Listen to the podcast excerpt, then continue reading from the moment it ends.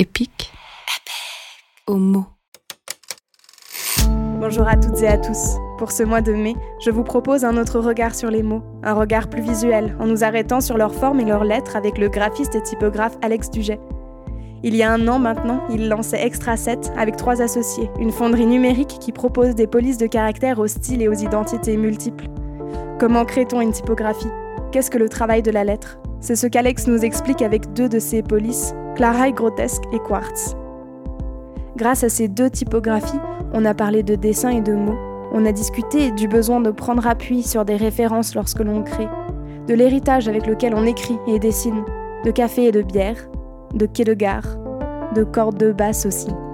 Je suis Sarah Benningoff, vous êtes sur le podcast d'Epic Magazine qui donne à entendre les écritures romandes, comme jamais vous ne les avez imaginées. Bienvenue dans Epic Homo.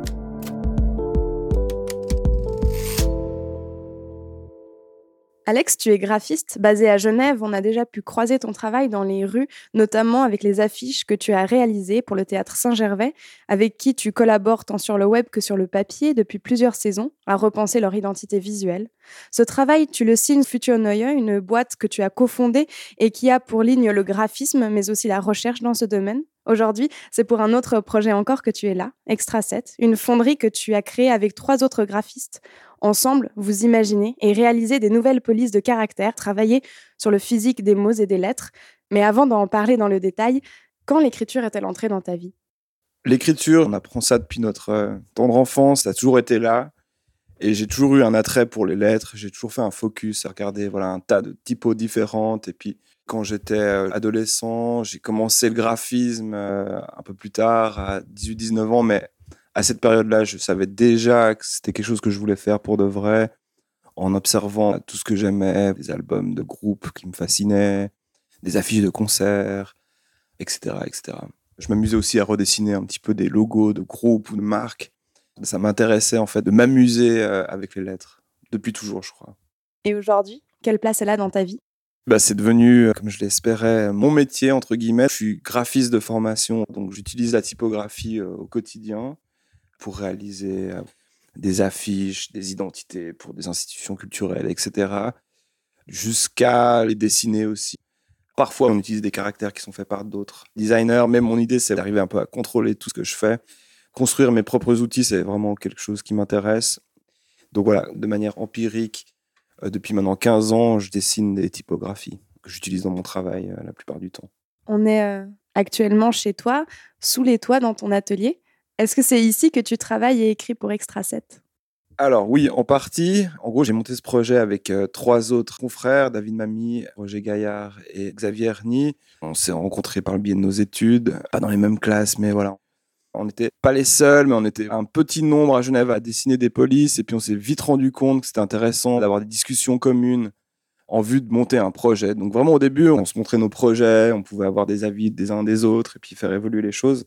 Et après, l'idée est vite venue de monter cette fonderie. Donc en fait, on n'a pas commencé dans mon atelier parce que je suis ici depuis un an et demi, mais euh, vraiment au centre de Genève. Au début, ça se passait beaucoup au Café Gavroche. Et en fait, on a fait énormément de réunions là-bas pour parler de nos projets, de comment on pourrait un peu développer une fonderie. Alors, il y a tout l'aspect identitaire autour du projet, l'aspect technique pour parvenir à faire des fontes voilà, qui fonctionnent à tous les niveaux la fonderie, elle a démarré vraiment autour de café, un peu bière. Et puis après, ça s'est vraiment concrétisé au Clos de la Fonderie à Carouge, où là, on a passé énormément de temps à travailler ensemble pour monter le projet, que ce soit le site internet, les fontes et tout ce qui va autour du projet. Donc, Genève Centre. Et là, aujourd'hui, bah, au vu de la situation, effectivement, je fais pas mal de choses pour Extra 7 euh, depuis mon atelier. On est donc euh, chez toi, comme je disais, sous les toits. Est-ce que tu pourrais nous décrire cet atelier? Du coup, on loue cette maison depuis un an et demi. Et euh, en fait, en arrivant ici, on a découvert cette espèce de grenier sous les toits. Et je me suis dit, c'est parfait, il y a une vue incroyable. C'est calme, j'ai besoin d'être au calme en ce moment et euh, ça va être parfait. Donc en gros, ce qu'il compose vraiment au départ, c'est cette architecture un petit peu atypique, un peu basse de plafond comme ça, de petits cocons créatifs je peux pas accrocher énormément de choses, mais voilà, ce qui est le plus important après, c'est vraiment toutes les productions que j'ai disposées à droite à gauche, qui restent après constamment des sources d'inspiration ou au contraire de remise en question, de toujours un petit peu avoir un regard sur ce que j'ai fait il y a quelques temps ou récemment. Et puis, en gros, voilà, ça me permet toujours un peu de remettre en question tout ça. afin de faire évoluer mon travail le mieux possible. Pour parler plus de ton bureau, quels sont les objets que tu as dessus qui et te sont utiles techniquement, mais aussi qui te permettent peut-être l'esprit créatif pour te lancer dans ce que tu fais? Par rapport au bureau en soi, bah, c'est vite réglé. Hein. C'est un ordinateur, euh, un écran un peu plus grand et puis une imprimante scanner. J'ai pas besoin de beaucoup plus de choses pour euh, pouvoir créer. Après, il y a toujours le biais de faire des choses aussi sur du papier, à un moment de dessiner, de faire quelques croquis pour avoir une idée globale ou un rendu spécifique. Mais après, tout ce qui se trouve là sur mon bureau, bah, c'est des choses un peu plus administratives. Des disques durs pour enregistrer des projets. Voilà, quand on fait de la typo, il faut faire hyper gaffe de rien perdre, c'est des heures de travail. Des stylos, une lampe pour y voir un peu plus clair. Et puis après, tout ce qui c'est un petit peu euh, du hasard. J'ai des cordes de basse parce que je trouvais marrant le packaging. J'ai un petit carnet de notes qui vient du Liban parce que ma compagne est libanaise.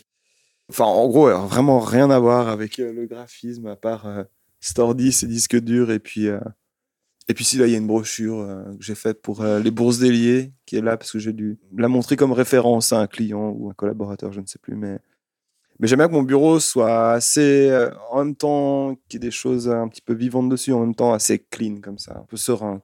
Sans rentrer dans les détails de la création autour des polices de caractère, est-ce que tu as des rituels, toi, qui entourent ton processus créatif, en particulier ta mise au travail? Déjà, c'est éteindre la boîte mail. C'est mettre un peu de musique, euh, qui, je sais pas, une envie musicale à un moment euh, qui va peut-être un peu me stimuler dans des envies particulières. Je crois que la musique, ça m'aide quand même vraiment beaucoup. C'est toujours quelque chose qui m'a suivi et qui m'a aussi permis un peu de cerner des attitudes ou ce genre de choses. C'est pas bien du tout. Je fume un petit peu trop de club quand je fais ça aussi. Je sais pas, des fois c'est un peu bête, mais ça peut être un peu des carottes face à des, euh, phase un petit peu fastidieuse en se disant bon allez là je m'y mets, je dessine tout ça et après je me fais une pause club, euh, je fais un tour dehors etc.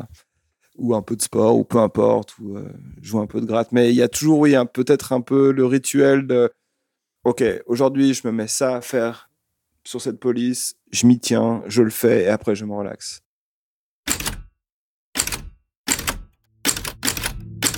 Quand vous prenez le train, tout le monde prend le train ou le bus et a besoin de dire très clairement euh, les horaires ou alors le quai sur lequel il doit se rendre pour prendre le train au bon endroit et de pas le rater. Voilà, cette police Clarite, elle est finalement issue de ça, c'est-à-dire vraiment quelque chose d'assez neutre, d'assez géométrique.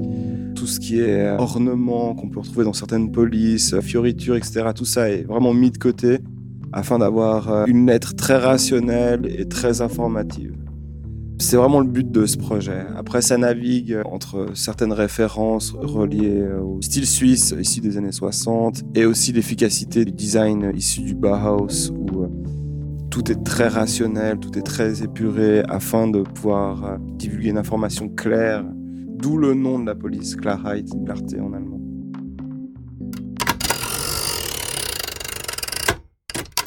Alex, tu viens de nous décrire votre police de caractère Klarheit grotesque, une police que tu as longuement travaillée et précisée et qui s'inscrit, comme tu le disais, dans une certaine norme typographique du modernisme suisse, du moins qui s'en inspire. Dans les images qui l'accompagnent, on peut aussi sentir ce lien au mouvement Bauhaus dont tu parlais. Est-ce que tu pourrais nous en dire plus sur ces deux inspirations?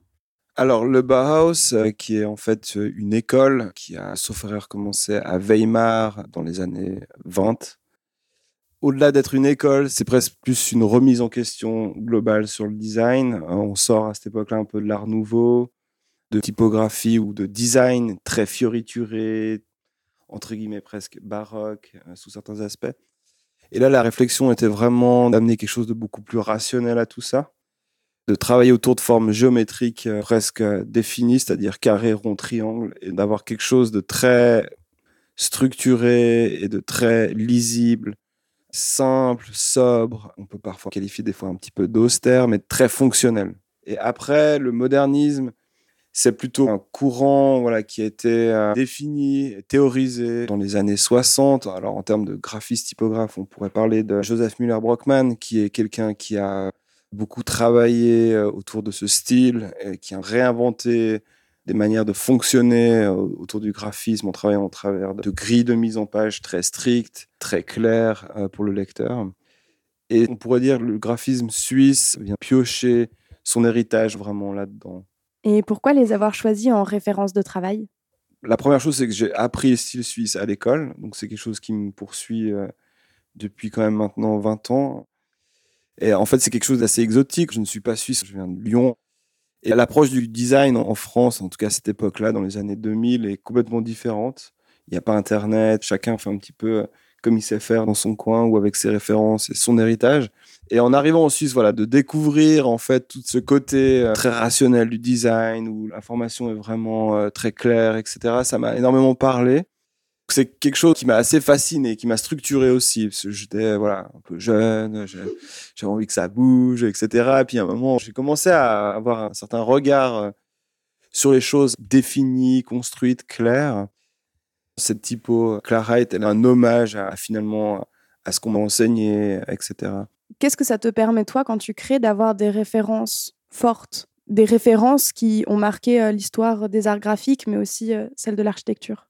Utiliser en fait des références existantes, c'est quelque chose de rassurant. On peut comparer aussi par rapport à la musique.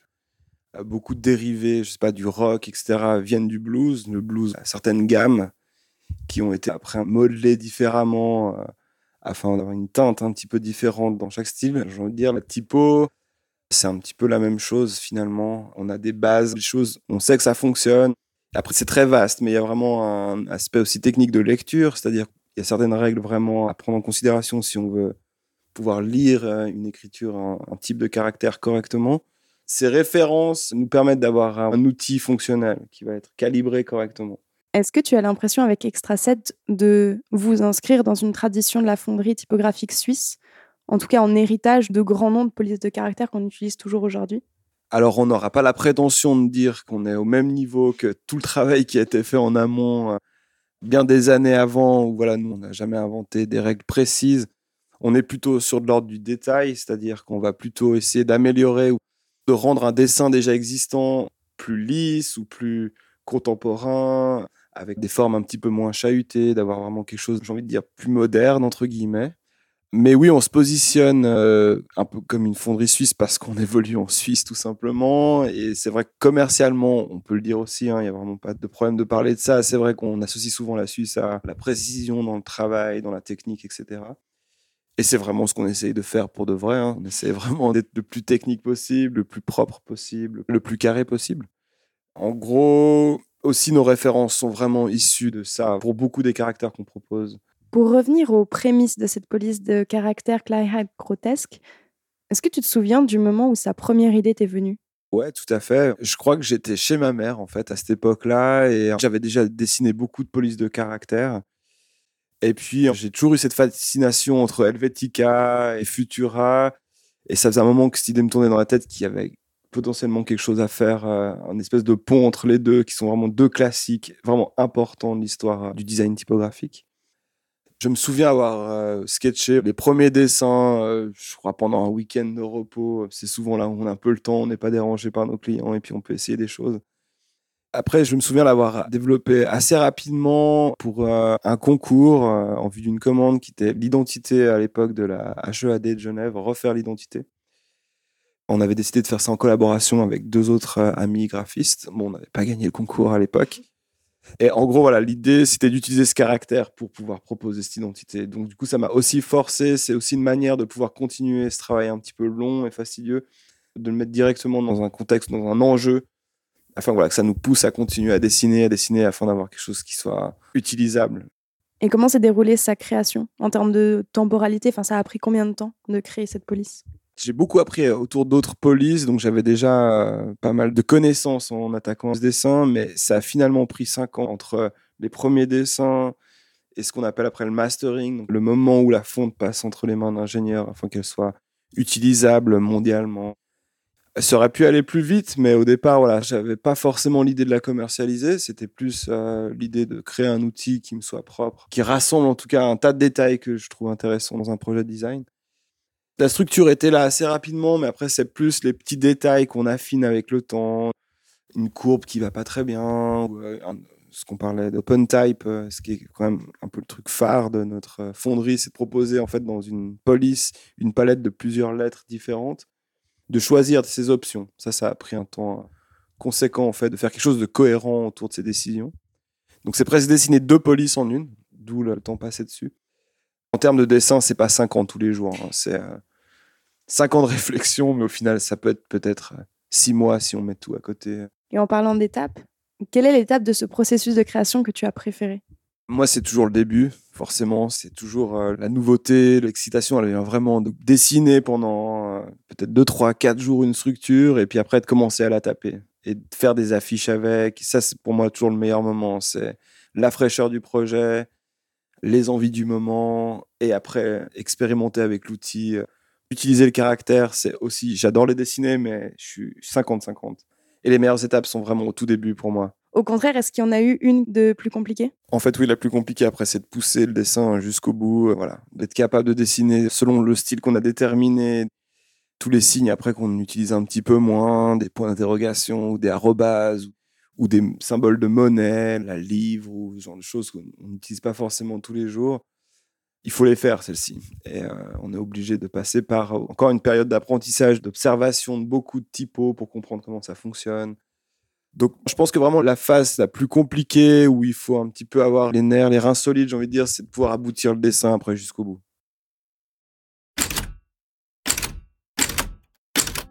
Quartz, euh, c'est le dernier projet que j'ai mis en circulation sur notre plateforme Extra 7, qui est en fait quelque chose d'assez intuitif, vraiment impulsif comme ça. Donc c'est un caractère de titrage au départ qui est pas du tout fait pour lire des longueurs de texte conséquentes. Et voilà, l'idée de ce projet était d'avoir quelque chose de très raffiné, en même temps de très anguleux, affirmé, qui est quelque chose d'un petit peu spécial, qui met pas forcément toujours à l'aise si on observe certaines lettres de près.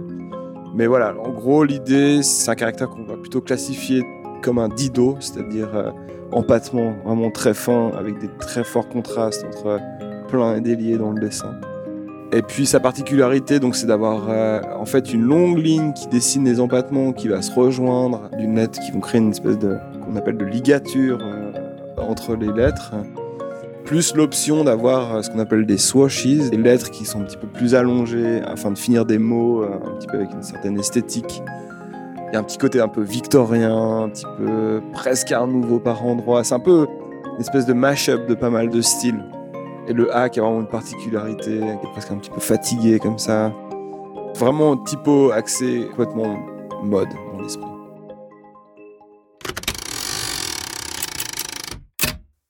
Alex, tu viens de nous présenter une deuxième police de caractère, Quartz, une police dans un style très différent de la précédente, avec plus de lignes et d'angles que Klarheit grotesque, une police que l'on imagine, comme tu le disais, facilement sur une grande affiche ou en titre d'un magazine.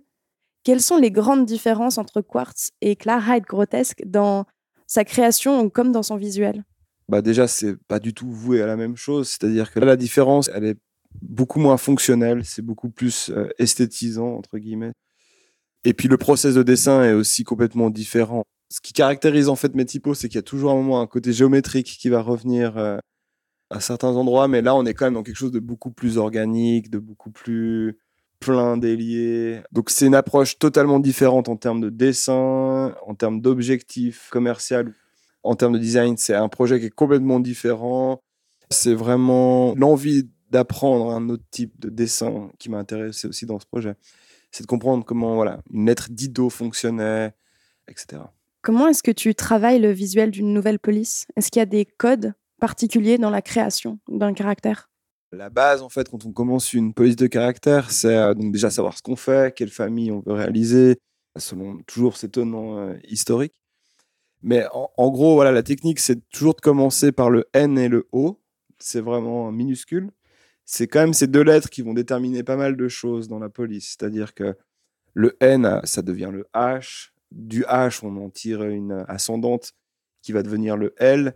C'est un peu un imbriquement comme ça de formes qui vont se constituer petit à petit. Le O, lui, va donner naissance euh, au B, au D, toutes ces lettres qui comportent un semblant de O. Donc voilà, la règle, après chacun fait comme il veut. Hein. Même moi, je contourne un peu la règle parce que souvent, mon inspiration, elle vient pas vraiment du N et du O, mais plutôt du A et du S. Bizarrement, chacun a un peu ses lettres euh, fétiches comme ça. Enfin voilà, les codes de qu'est-ce qui va déterminer la typo euh, par la suite, c'est je veux que le A il ait cette ambiance-là et le S il ressemble à ça. Et après, c'est euh, on fait le reste. À quel moment la notion de regard qui se pose sur les lettres, sur le mot, sur l'affiche, À quel moment est-ce qu'il apparaît? À quel moment, quand tu crées une police de caractère, tu penses à la personne qui va recevoir en tant que lecteur, lectrice cette police? Alors là, il y a plusieurs euh, réponses à ça, il y a plusieurs écoles, c'est encore une histoire de positionnement, de qu'est-ce qu'on a envie de faire. Il y a des gens qui vont vraiment essayer d'être euh, extrêmement précis avec le dessin afin de répondre peut-être à des euh, problématiques d'impression pour un roman, admettons, où finalement le papier est peut-être des fois un peu poreux, l'encre va un petit peu se diffuser, donc il y a vraiment un regard d'essayer de faire une lettre très neutre comme ça, qui va vraiment être destinée à une lecture propre, sans qu'on ait besoin de s'arrêter sur une lettre parce qu'il y a une lettre bizarre, que tout soit calibré de manière très neutre. C'est un positionnement en tant que typographe de développer ce genre de caractère en vue de la lecture. Et après, il y a plutôt le regard d'avoir des lettres euh, qui soient un peu moins neutres, un petit peu euh, plus originales, afin d'amener plus d'identité à un projet. En fait, tout est possible, mais vraiment, je crois que j'essaie, moi, de mon côté, un peu de m'aventurer un peu dans tout, quoi. C'est-à-dire d'être un peu dans quelque chose de neutre, enfin, de pouvoir distribuer un produit ou une lettre qui va répondre à une demande plutôt sérieuse et puis une autre un petit peu plus funky, si j'ai envie de dire. Et du coup, euh, chez toi, à quel moment, en fait, tu penses euh, aux personnes qui recevront cette lettre? Bah, je pense à eux tout le temps, en fait. Là, c'est assez marrant comme question parce qu'on est vraiment un peu dans ce genre de discussion avec la fonderie euh, actuellement. Depuis qu'on a commencé à faire euh, cette plateforme, on est beaucoup plus regardant sur ce qui existe déjà. C'est une question pas évidente, mais je crois qu'honnêtement, je pense euh, dans mes projets avant tout à ce que moi j'ai besoin. Parce que ce que j'essaie de faire en termes de graphisme, c'est une sorte de graphisme d'auteur avec une sorte de personnalité. Et puis si on vient me chercher pour faire tel ou tel type de travail, c'est parce qu'on a reconnu qu'il y avait une certaine patte. Donc j'ai toujours envie que mes projets soient un petit peu assimilés avec une certaine patte sans me soucier du fait qu'il euh, y a peut-être des millions de gens qui ont besoin d'une police euh, super euh, précise. Pour qui tu crées ces lettres? Comme je disais avant, un peu pour moi, parce que j'ai envie d'avoir un truc particulier dans mon travail qui ressemble à certaines envies. Et après, il peut y avoir des commandes. En fait, ça dépend, c'est toujours un petit peu différent. Et d'où te vient le besoin de créer ces lettres et de les écrire? C'est très stimulant, c'est vraiment cette envie de tout contrôler. Non, mais surtout d'avoir euh, un regard. En fait, je connais exactement tous les détails et tous les recoins du design que je propose parce que voilà, j'ai passé des heures à dessiner ces lettres. À l'époque, c'était les moines en fait qui dessinaient les lettres. Enfin, c'est eux qui avaient le savoir. Et il y a ce côté un petit peu, ouais, je vais pas dire spirituel, c'est pas du tout le mot, mais un peu relaxant de dessiner des lettres. Un moment de prendre du temps, de pouvoir euh, faire beaucoup d'essais, de les contextualiser, de même de jubiler à un moment quand on trouve un peu une forme intéressante comme ça, de se dire waouh, là il y a un truc qui se passe. Et tout le plaisir, il vient vraiment de là en fait, c'est assez naturel. Pour finir, j'ai deux questions rapides autour des mots. Quel est ton mot préféré? Art. Art, tout simplement. Je crois que ma vie tourne autour de ça, que ce soit des arts visuels. Euh, alors, je suis pas artiste en tant que tel, je suis un communicateur plus que vraiment un artiste, mais il y a une part d'art là-dedans. Puis tout jeune, que ce soit le fait de faire du dessin ou de m'intéresser à, des courants musicaux, de design. J'ai l'impression que c'est ce qui nourrit en fait mon quotidien. Et ça nourrit aussi vraiment mon design. Et quel est le mot que tu orthographies systématiquement faux? Dernièrement, entrepreneurial. Parce qu'on a dû faire des t-shirts et je mets toujours le U, je sais pas pourquoi, quand je le tape, je suis un peu dyslexique, euh, je crois, au, clavier avec ce mot. Je mets toujours le U avant euh, entrepreneur, euh, entrepreneur. Je mets toujours avant le N, E-U, alors que ça devrait N-E-U. J'ai pas trop de problèmes de dyslexie, mais celui-là, je sais pas, il me pose un problème en ce moment. C'était l'épisode 18d'Epic Homo, le podcast d'Epic Magazine qui donne à entendre les écritures romandes. Retrouvez-nous sur notre site internet www.epic-magazine.ch chaque deuxième jeudi du mois, ainsi que sur Facebook et Instagram. Vous trouverez tous les liens dans la description. Cet épisode a été monté par Alice Randeguer, la création sonore est de Jean Jaille. J'étais à l'interview. Si vous avez apprécié cet entretien, soutenez-nous en donnant plein d'étoiles à ce podcast et en en parlant autour de vous. Vous pouvez aussi faire un tour sur notre page Tipeee, de quoi nous aider à développer nos projets en tout genre, dont ce podcast en recherche de matériel.